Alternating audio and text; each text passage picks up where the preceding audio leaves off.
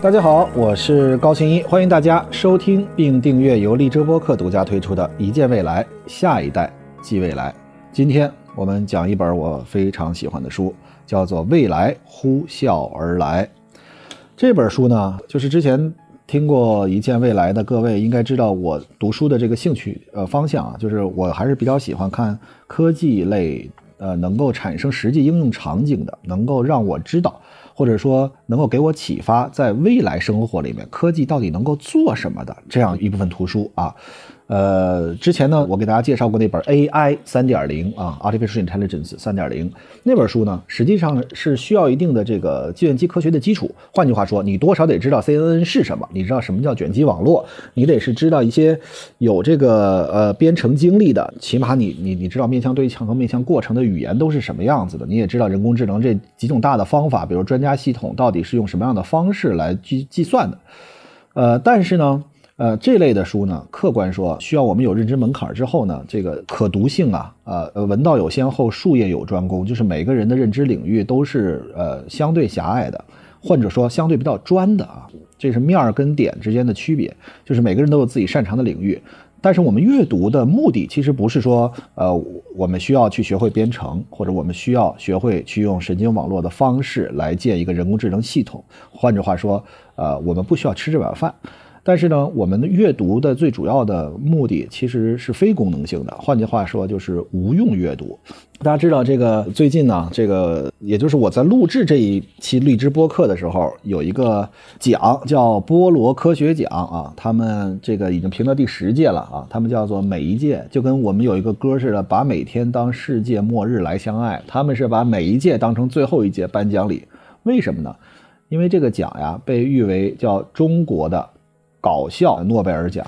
就是他这个里面所所用的这个题目啊，他这个里面所支持的获奖的这个呃论文都非常有意思。首先，在这个奖里面，它都是正式发表过的论文。那么，这个奖为什么会说他把每一届当成都是最后一届呢？在二零一二年的时候，他给这个第一批获奖的科学家打电话通知获奖的时候，其中大概率被挂掉了，是因为觉得这是。这是骗子，这是不可能的事儿。那么，这个波罗科学奖发展到今天已经将近十年了，它的核心目的是什么？它是为了鼓励无用科学的研究。什么意思呢？就是他会认为科学是非常呃，对我们人类是非常有意义的。但是，科学研究的呃过程里面，其实呃很多时候我们是不能呃说知道我们想要。得到一个什么结果而去研究这样一个话题，而是说有一些我们看似好像跟我们人类生活没有关系，但在未来可能会对人类产生某种效果。同时呢，它这个里面也需要这个话题非常有意思。我随便给大家举几个例子，比如说二零一九年的时候，邢立达啊副教授啊，邢立达也是这个微博的大 V，他是这个古生物学家啊。他所研究的这个题目是恐龙会不会得颈椎病啊？我最最近几天，这个无论是腰椎还是颈椎，都都因为这个换季啊而出了点问题。前两天也卧床，结果我这觉得我差点乐出来了。我这恐龙会不会得颈椎病？然后呢，这个浙江大学心理系的周新月教授，他呢在二零一二年首届得奖的题目是什么呢？数钱会不会减少疼痛啊？或者说数钱会不会带来快乐？这个就非常有意思了。这个波罗科学奖呢，它实际上的目的就是向好奇心致敬。它呢，所谓的叫征集有想象力的科学研究成果和事件啊。所以呢，它这个里面所所鼓励大家的是要做更多的无用科学的研究。那么我之前介绍的 AI 三点零，它是啊在有用与无用之间，换句话说是需要一定的认知背景，同时结合这个科学发展的未来方向。那么今天我所要介绍的这本书，实际上，呃，我个人认为是不需要任何的科技，或者说，呃，科技有点常识就可以，而不需要更多的这个计算机方面的，尤其是编程语言类的这个基础。所以呢，这本书通读性会比较强。所以，呃，我今天就准备来给大家介绍一下这个《未来呼啸而来》这本书。但是呢，这个刚才既然提起来了啊，就是话赶话提起来这个波罗科学奖，我觉得波罗科学奖也非常有意思。波罗科学奖里面还有什么样的研究？我跟大家说说啊，都是非常的搞笑。呃，比如说这个瓦罐鸡汤的主要滋味物质研究啊，比如说还有二零一四年的这个医学生物奖是东亚人为什么更爱流汗，二零一五年的数学奖是一根棒棒糖能舔多少次？二零一五年的物理学奖是蚊子为什么不会被雨滴砸死？哎，你看这就很有意思。二零一五年蚊子为什么不会被雨滴砸死？我也很好奇。比如说在下雨啊，假设说咱先别说大暴雨，哪怕就是一个小雨到中雨啊，呃，窗外雨潺潺的这种感觉的时候，你这个蚊子其实它在雨中飞，为什么？我觉得一个雨滴对于一个蚊子的这个呃体量大小来讲，基本上相当于一个大石头砸在我们人的身上。那么为什么它能够这个躲避？因为雨滴里面，呃，它是不是成体质的降落，对吧？它有没有模型？这边下雨的过程里面。随着雨的大小，它的呃这个蚊子扇翅膀的这个频率之间到底有没有什么样的这个方法能够使得蚊子是它是避开雨了吗？还是雨点砸在它身上只不过没有作用呢？所以我建议大家可以看看2015年这个蚊子为什么不怕下雨。这个技术呢，其实后来在我们的无人机能够在空中悬浮，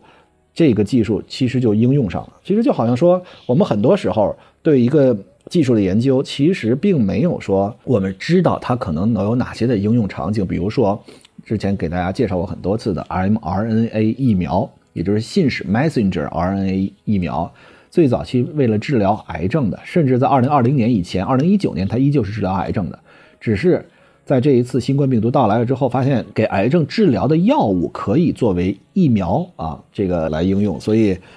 大家会发现。我在科学研究的领域里面，我们需要一些无用科学的研究，我们需要一些无用知识的积累，我们需要一些无用阶层的出现。就是原来我们知道这个梁东吴凡东吴同学会里面，他们就介绍说有这样的一个概念叫做无用阶级。这个无用阶级就是随着生产力的不断发展，那么有一些人。啊，他并不是说这个人已经富足到了可以不工作，而是因为尤其一些简单的工作假设被替代了，那么这个人在一个高度发达的工业化社会或者信息化社会或者智能化社会的时候，人已经不需要靠出卖自己的劳动力来换取生活资料的时候，这个时候其实就会出现大量无用阶级。但是无用阶级的出现，并不是说这些人在人世间生活就没有这个生命的价值啊。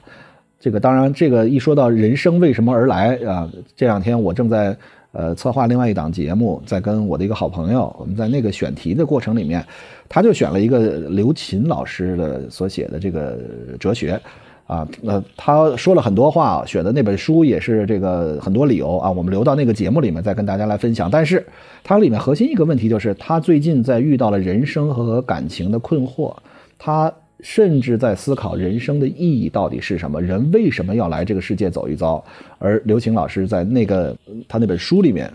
呃，大致回答了人生的含义啊。他的理解就是人生的含义就是不断积累的生活体验啊。当然，虽然这这句话我觉得在他的嘴里，呃，表达出来我并没有什么惊喜，而且我觉得这好像大家说了很多次。但是大家会发现有一些书，其实包括我们这个。呃，比如说辩论的两方的观点的对撞，包括最近大家知道天津广播电台出了一个播出事件，就是两个主持人实际上在这个播广播的过程里面，他这个广播啊，这个过程里面吵起来了，其中一个人这个扔了麦克风，扔了耳机就就走了，这是重大的事件，后来这两个人都被停职了。那么说到这儿很有意思啊，就是为什么会出现这个一个问题啊？实际上在做任何的节目里面，双方包括我们看直播啊，如果有两个人，包括说相声有逗哏和捧哏，包括辩论有正方和反方，其实有很多时候这样的节目性的设置，它是需要按照一个节目大纲往下走，同时双方是要有一个递话的，就是双方是需要有一个大致的本儿去走的啊。但是在那个呃节目的过程里面呢，这个。他们其实并不是说这两个人有什么样的矛盾，而是呃，他们没有按照预先埋设的这个点往下走，就是聊散了，聊开了。其中一个人呢，可能是想按照逻辑走，另外一个人可可能是想按照之前，这是在节目录制的过程里面之前没有做好这个相应的铺陈的准备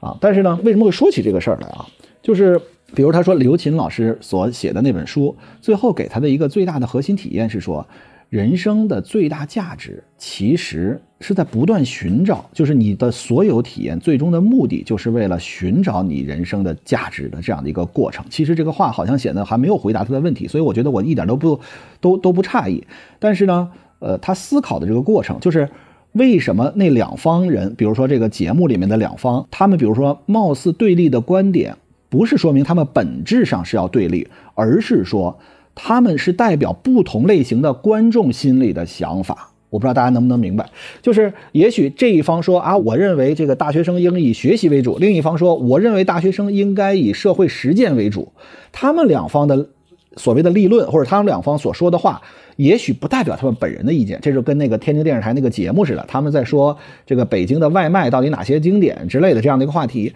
实际上。他们是要代表观众里面的认知，它的核心思想不是这两个人陪伴性的聊天而是要激发出观众里面要替观众为什么要听你广播？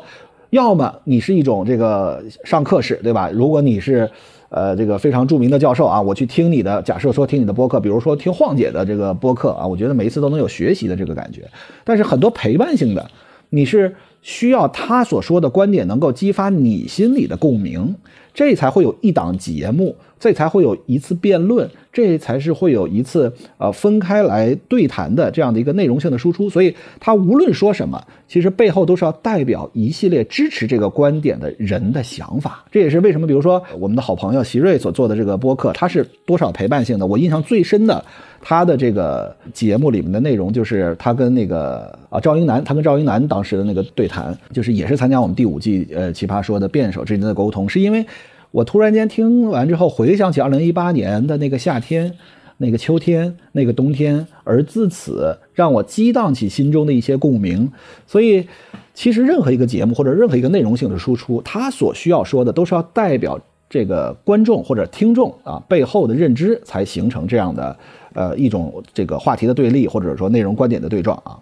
所以呢，呃，我们就从这个天津的这个节目说起来，然后呢，这个告诉大家，实际上很多时候我们所听到的都是要代表我们每一个人具体内心的想法。你听到与你不同的，他实际上并不是在跟你作对，而是他代表另外一批观众想要听到的声音。你听到的跟你相同的声音，其实也只是他认为这个。当然，我我不是一个很成熟的这个节目的制作人，所以。啊，我也在学习，但是到目前为止，我说的每一句话都是代表我自己的原发立场。所以换句话说，我是站在我自己的角度，能够跟我想法一样或者爱听我说话的人，我觉得可能跟我的人生观、世界观、价值观是一致的。所以这也是回答了我之前认为为什么会是在这个辩论里面，专业的辩手他可以完全不在乎自己对这个问题怎么想，他实际上是代表了真正听这次辩论人背后人啊的目的。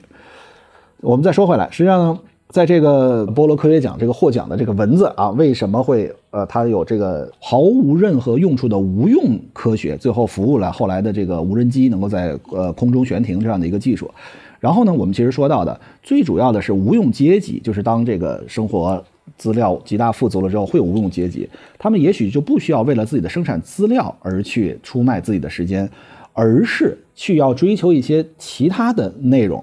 比如说。爱和美，包括情商的培养，包括自己的爱好，其实核心回答的还是你这一生来这个世间的意义是什么？为什么我会说到刚才我的那个好朋友在做节目的时候，他看了刘擎老师那本书，就是因为激起了他。所处一个特定历史时间节点里面的底层共鸣，我虽然觉得他好像在这个时间节点里还会去讨论这个问题，其实因为在我眼里他是一个非常积极的、非常乐观的一个人，而且他所面对的挑战是不断的在挑战自己的边界。但是你会发现，他也需要有这样代表自己大脑里的一些思想的内容性的输出，他才会去认为自己是有佐证的。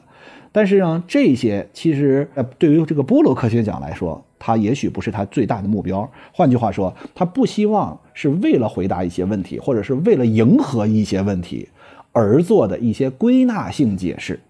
我再说一遍，他不是为了迎合一些人的诉求。比如说，你看到了很多书，你说啊，这心里太有共鸣了。那实际上就是一种归纳的方法，利用心理学的一些手法，然后让你觉得你自己总结不出来的话，通过另外一个人嘴里说出来，好像我们老会认为听了一些人的课，看了一些人的书，这些人就成了神，就好像是能够指导我们人生。就是，呃，其实有很多畅销书啊，有存在的极大这样的问题。它实际上是归纳出来一些，比比如说，在这个样本空间里边，一共有五万个人，那么这里面起码有三万个人，大概有一有共同的特点。他把所有这些人的特点，然后呢，呃，归纳起来，你最喜欢聊的什么样的问题？然后牵强附会的假设，用经济学或者用什么其他的理论去给你解释，你觉得哎解释得通，同时你还觉得哎对我的生活好像这还有一个解释意义。实际上这些，呃，我们说它是有价值的。但是在科学领域里面，这样归纳，进而去迎合，然后让你感动，进而反向认可，进而甚至可能产生崇拜，这样其实我个人认为就是一种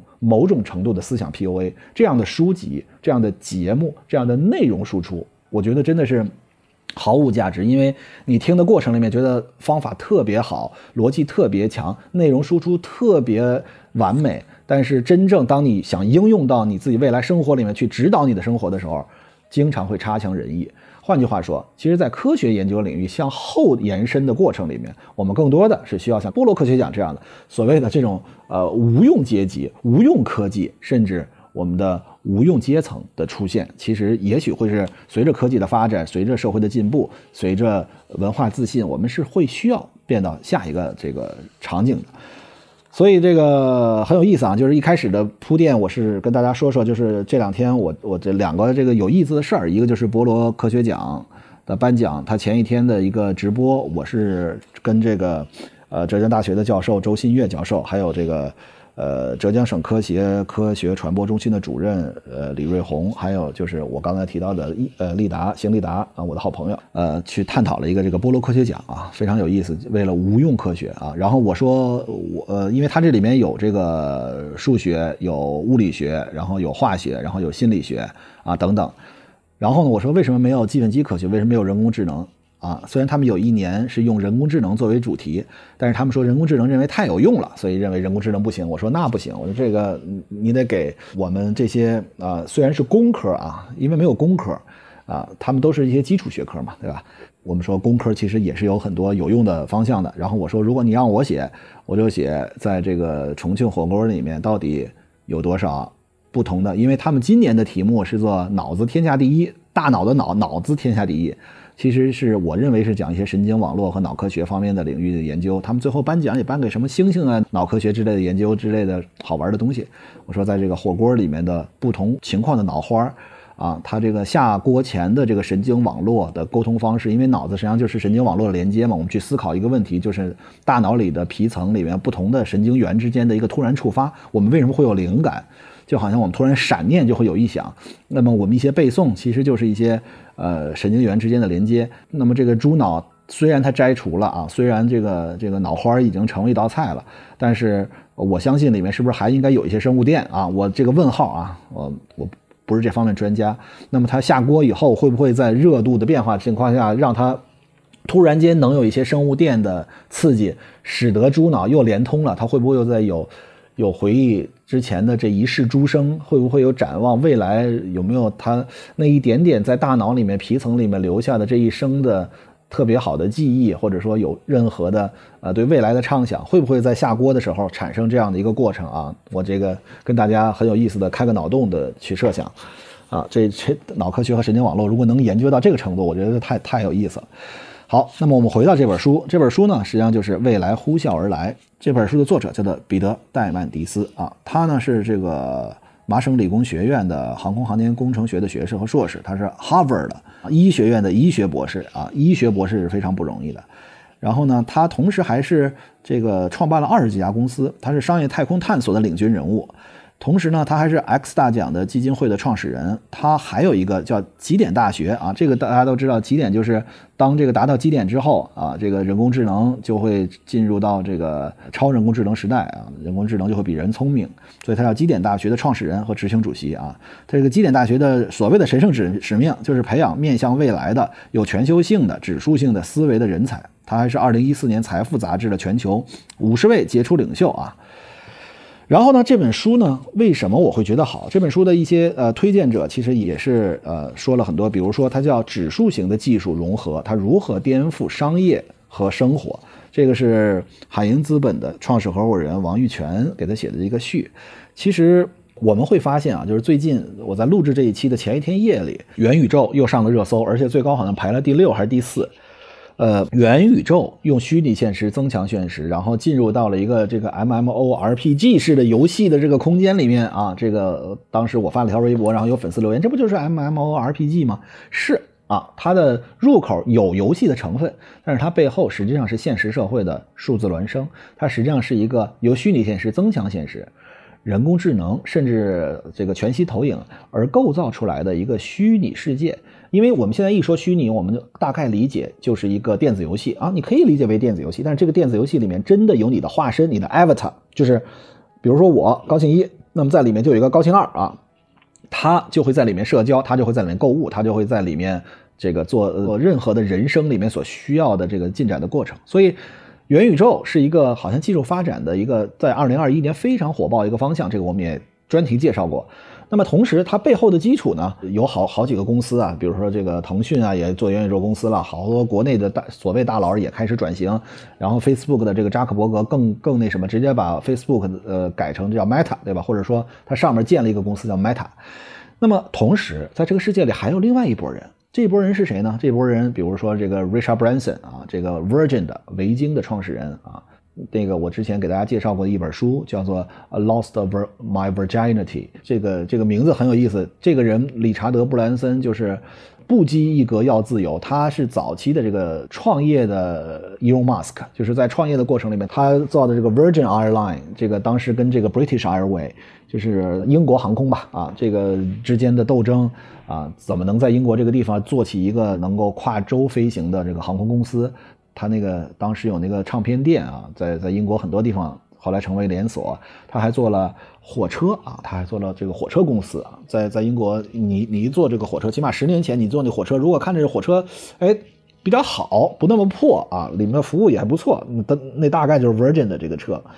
然后呢，他现在大家耳熟能详的是。呃，航空和航天交界的那个地方，然后做了所谓的这个太空旅行啊，就就他的低，对吧？但是这个它也现在也是在做这个外太空的尝试，而且它会做商业化的航天。那么跟它算一个战线的，就是咱们耳熟能详的 Elon Musk，对吧？SpaceX，然后这个特斯拉的创始人，还有地下的这个环形轨道的设计，然后他还做了很多很多各种不同的方向啊。再比如 Bill Gates。这个比尔盖茨，微软的原来的创始人啊，他呢成立了盖茨基金会啊，很多年一直在做所谓的这个生物医药，包括癌症靶向药等等的，想要延长人类的生命。所以我们还会发现，科技的发展成为两种类型了。一种类型是在实体科技的研究，就是好像是要诗和远方，就是我们能够。呃，说一旦这个地球有问题，有两种方式，一种叫做“流浪地球计划”，一种叫做“诺亚方舟计划”。诺亚方舟计划是牺牲一部分人，但是最后要保存每一种物种的种子，或者这个物种在，对吧？让它能够延续下去。那么“流浪地球计划”是把所有人啊一起，我们把这个地球放到一个好的地方去，对吧？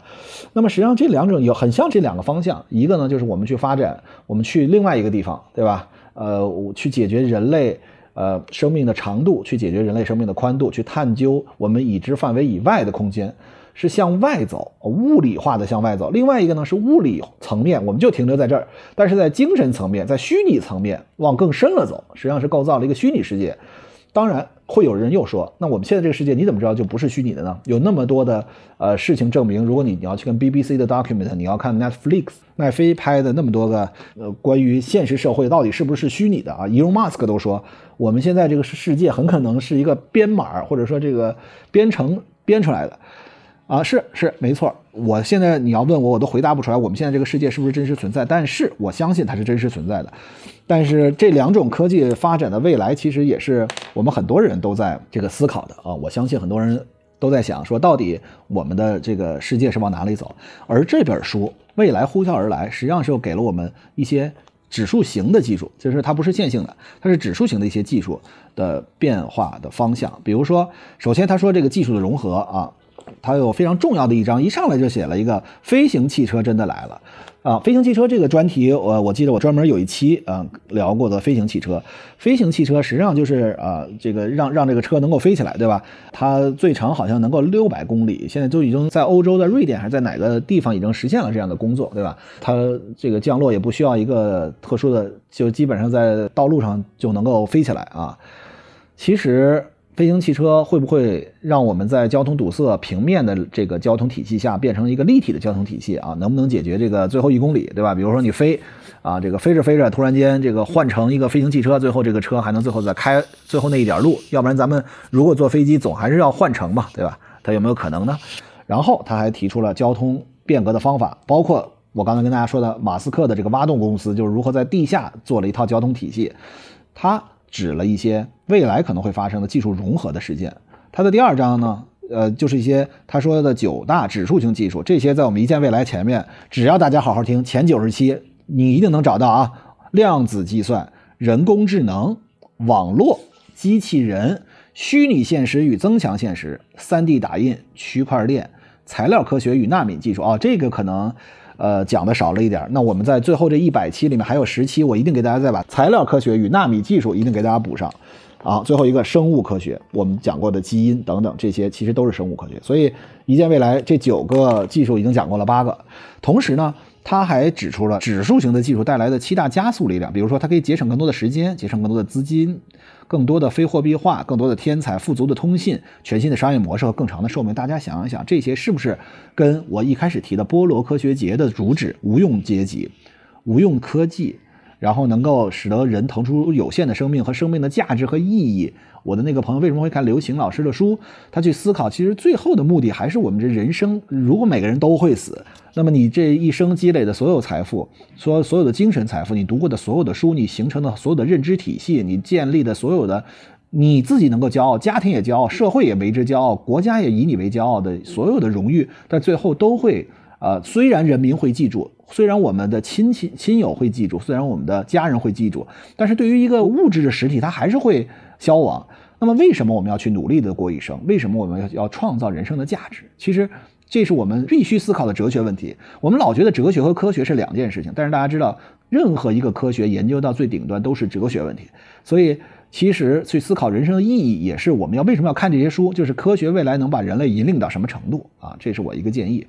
那么它第二部分呢，还呃说了一些人工智能与零售啊，然后收银员被替代啊等等，因为这些技术而使得我们现有行业里面被重构的这些行业，哎，在这本书里面也有相应的介绍。同时呢，他说广告业怎么办？广告业其实是一个特别，现在比如说原来都投这个电视广告啊，然后路边的广告啊，现在已经开始变换了。呃，到一种新的环境下，比如说这个自媒体啊，然后呢可能会利用你的碎片化的注意力啊，还有很多的植入啊，有很多的变化啊。那么在未来有什么？它叫深度伪造术，大家可以看一看。他说能够送别广告业来迎来贾维斯，大家可以看看这里面他是怎么介绍的。娱乐业会有什么样的颠覆？教育业，教育业虚拟现实与教育之间到底是有什么样的关系？然后呢，医疗保障。长寿业啊，其实就是人类的生命的长度和宽度之间的关系，包括商业的未来。同时呢，它这还得有它第三部分，我觉得是最有价值的，就是他提了我们需要面对的风险，比如说水资源的危机。大家可以看到，人工智能、量子计算、区块链、生物医药、材料、纳米技术等等等等，